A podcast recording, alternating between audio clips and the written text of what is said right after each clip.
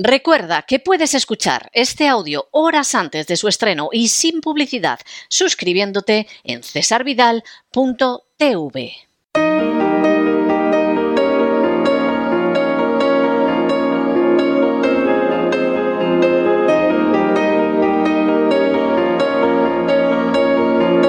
La entrevista.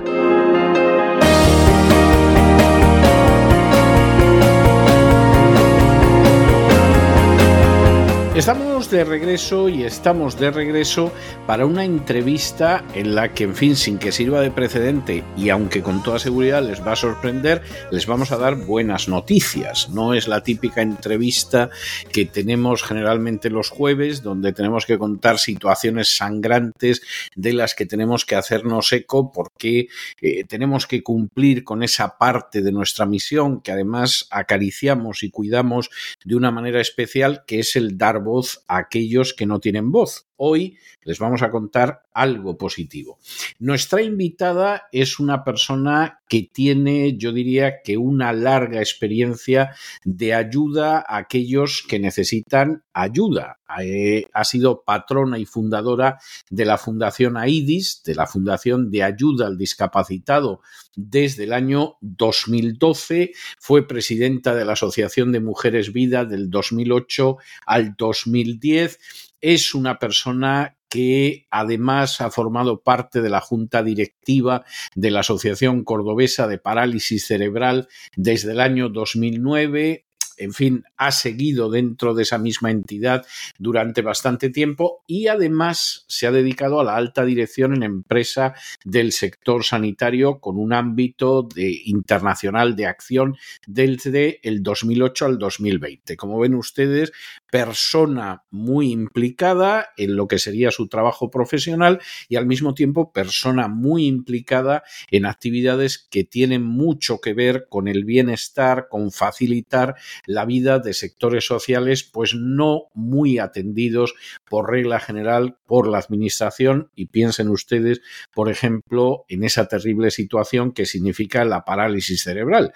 Uno diría uno diría que nuestra invitada esta noche con eso podría darse por más que conforme, porque además está casada y es madre de tres hijos, que eso ocupa muchísimo, aunque algunos no lo crean, pero en el año 2019 se presenta a las elecciones municipales en Córdoba como independiente en las listas del Partido Popular y además se convierte en teniente de alcalde y en concejal de participación ciudadana mayores y solidaridad. En la actualidad es teniente de alcalde de servicios sociales y mayores, presidenta del área de bienestar social y ciudadana uno diría, bueno, ¿y esto por qué? Vamos a ir desgranando lo que ha sido la actividad de nuestra invitada esta noche, que es doña Eva Contador, y van a ver cómo efectivamente hay motivos hoy para que en nuestra entrevista nos llevemos más de una alegría. Doña Eva, muy bienvenida, muy buenas noches y permítame que le formule la primera pregunta, pero bueno, ¿no tenía usted bastante con atender a su marido, a los tres hijos, con trabajar y además con estar en la Asociación Cordobesa de Parálisis Cerebral, con ser patrona y fundadora de la Fundación AIDIS? ¿Cómo es que salta usted a la política municipal? Buenas noches, don César. Pues mira, muy simple, porque eh, yo llego, llego al mundo social a través de, mi primer hijo, que, nació con una discapacidad. Y eso me incluye y me lleva no solamente a, entrar a luchar por el bienestar de mi hijo, sino buscar también el bienestar de, otras personas que como mi hijo eh, tenían y sufrían una, una discapacidad.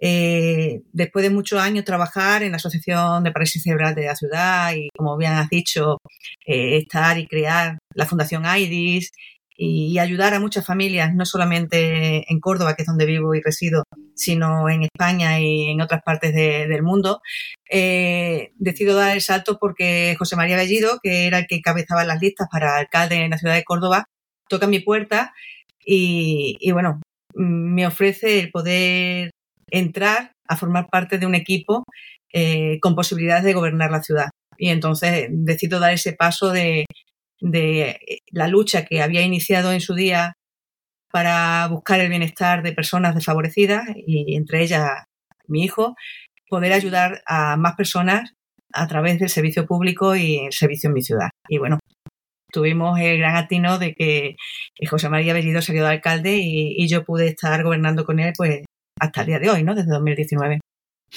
Eh, cuando ustedes llegan al gobierno en el año 2019, lo que eran las entidades, las asociaciones que eran de carácter provida para poder identificarlas, eh, etiquetarlas de una manera reconocible, ¿en qué situación estaban en relación con el poder municipal?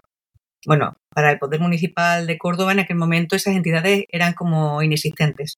No, no se les ayudaba, no había ningún tipo de cauce eh, entre ellas y no solamente las providas, sino todas aquellas. Ten en cuenta que yo también en ese momento mm, estaba al frente de, la Delegación de Solidaridad, que es cooperación internacional, y no se tenía en cuenta tampoco ningún tipo de entidad eh, que fuera provida que estuviera fuera, ni que tuviera ningún tipo de relación eh, con nada que oliera a religión o iglesia. O sea, cualquier misión que estuviera trabajando, por muy buena que fuera en el extranjero, no tenía ningún tipo de ayuda. Entonces, bueno, nosotros decidimos que, sobre todo en Córdoba, en la ciudad, las entidades providas que, que estaban trabajando y que además lo estaban haciendo muy bien, de forma excelente, en un área además muy complicada que desde el ámbito municipal es muy complicado atender, porque obviamente desde el ayuntamiento, como, como entidad en sí, eh, es muy complicado tenderle la mano a una persona que está pasando una situación complicada, ¿no? Por, por, un embarazo no deseado o un embarazo deseado pero que no puede hacerse cargo por medios económicos, por muchas circunstancias, ¿no? Esas personas habitualmente no acuden a la puerta del ayuntamiento a hablar con un funcionario a decirle qué hago, ¿no? O quién me puede ayudar. Son las ONG, las entidades sociales que están en la ciudad y que trabajan en ese ámbito pues la mano amiga, la que le tiende no solamente la mano, sino el hombro para que se apoye y, poderles ayudar. Y entendíamos que el ayuntamiento tenía que estar ahí apoyando también esas entidades. Y empezamos a hacer convenios de colaboración con las entidades propias de la ciudad.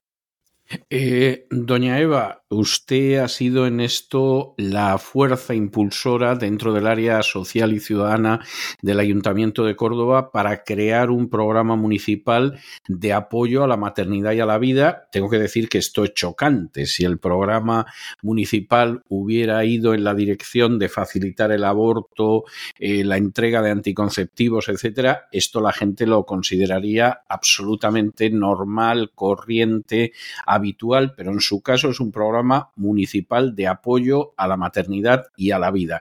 ¿En qué consiste ese programa?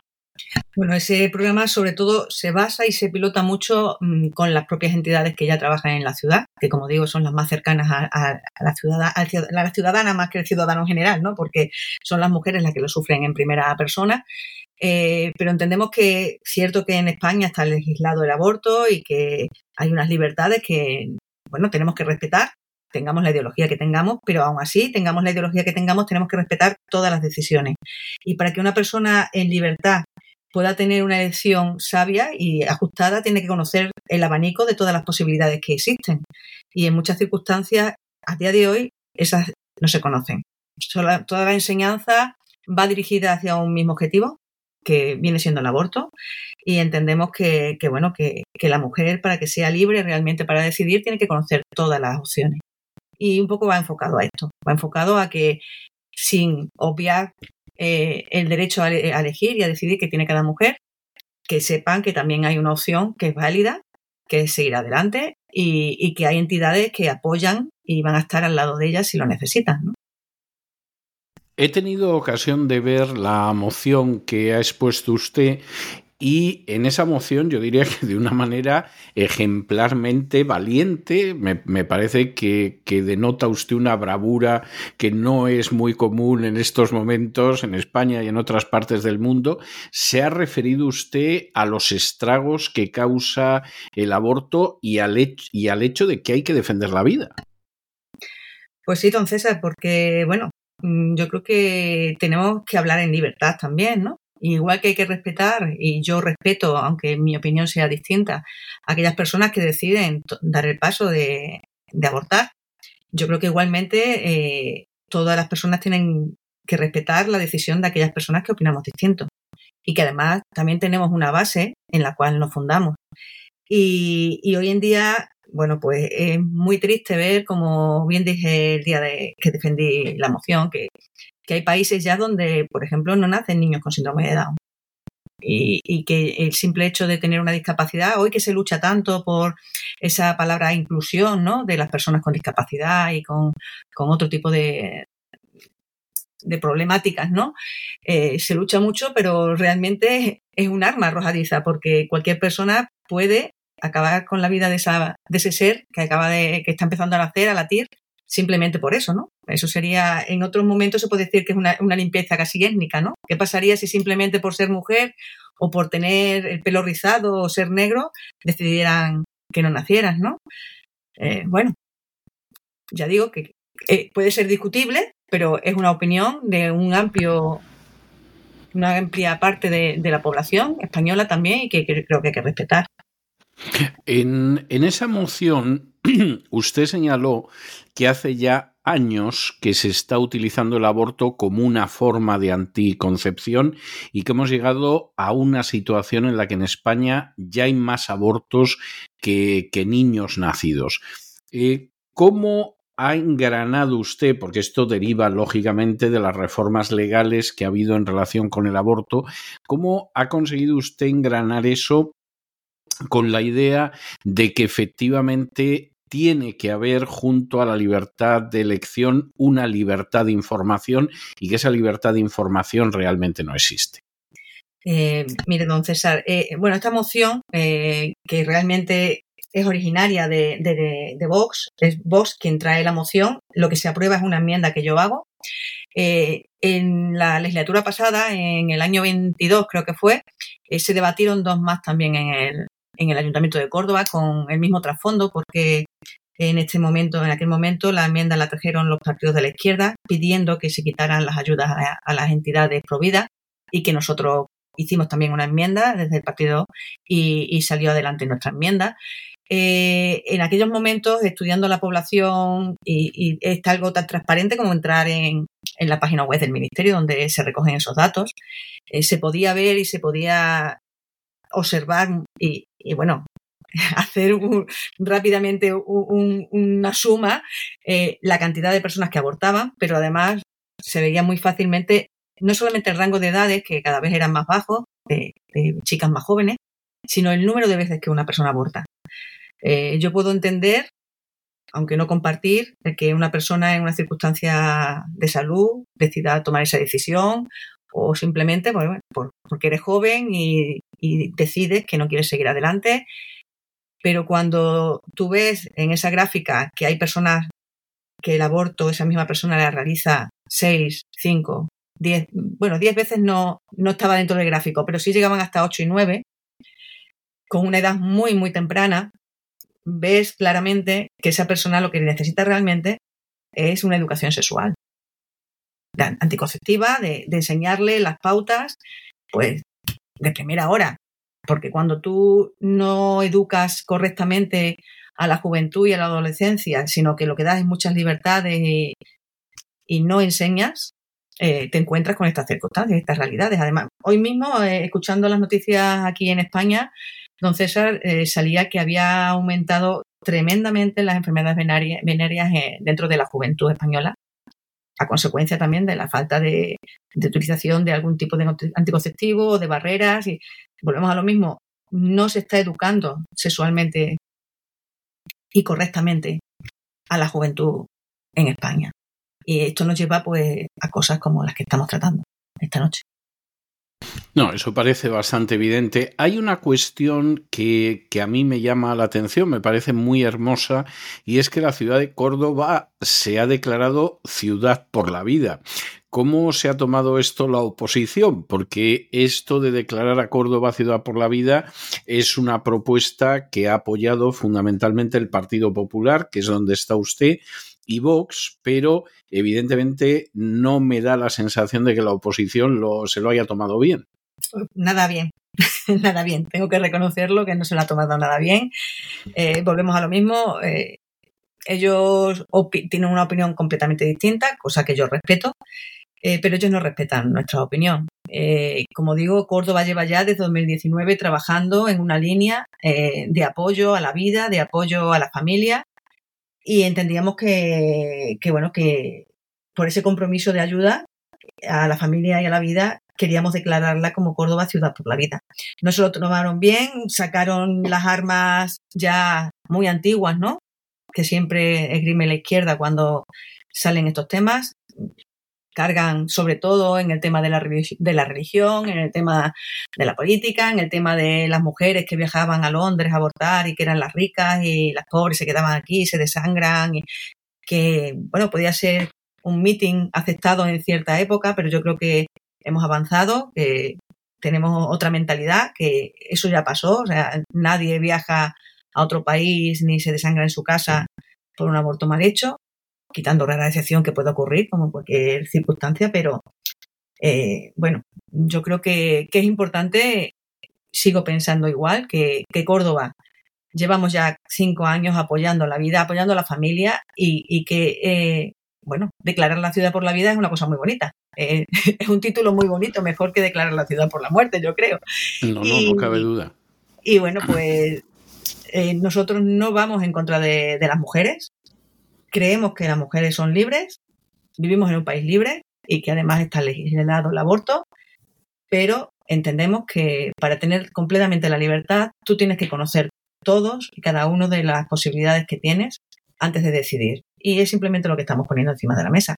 Que cualquier cordobesa, sobre todo si eres joven, puedas conocer todas las posibilidades que tienes antes de tomar una decisión. Y sea cual sea tu decisión, que tengas siempre un acompañamiento y alguien que pueda ayudarte, porque también las personas que, las mujeres que abortan, eh, muchas veces tienen, muchas veces, porque además no debe ser un trago agradable para una mujer tomar esa decisión, eh, a veces tienen secuelas que, que duran durante muchos años. Entonces también esas mujeres tienen derecho a tener una persona amiga, una mano amiga que le escuche y que la oriente en ese momento.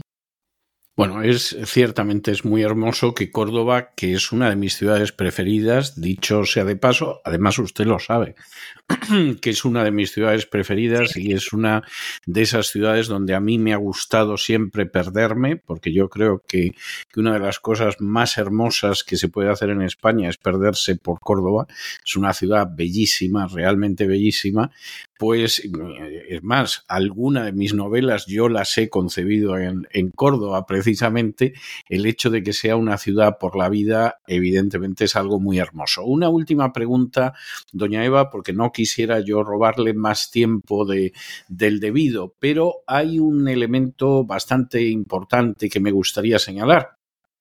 En el curso de su exposición, usted señala en un momento determinado que ha defendido, usted defiende que el primer derecho humano es el derecho a la vida, que eso no va ni de política ni de religión, es una categoría que va mucho más allá de eso, pero se da la circunstancia de que usted misma es cristiana evangélica. ¿Hasta qué punto el hecho de ser evangélica ha tenido un papel en que se involucrara usted en el pasado en, en esas tareas de ayudar a gente que está más desvalida, más abandonada, sin ningún tipo de apoyo. ¿Hasta qué punto eso ha pesado también en el hecho de que pudiera en un momento determinado entrar en la política y que haya dejado una impronta tan clara en relación con la defensa de la vida? Bueno, yo creo que tiene mucho que ver porque eh, la vida cristiana, eh, bueno, evangélica o no, pero cristiana, es una relación con Dios, y en esa relación pues tú buscas eh, el ayudar a, tu prójimo, ayudar a los demás y, bueno, pues eso, en eso se basa mi vida completa, ¿no? En la política y fuera de la política, en intentar ayudar a las personas que me rodean y, sobre todo mirar la política como, como una herramienta mm, de ayuda y servicio a mi ciudad y, por supuesto dentro de, mis creencias intentando que respeten mis creencias como yo respeto las de los demás, pero por supuesto tiene una impronta importante en cada una de las cosas que hago.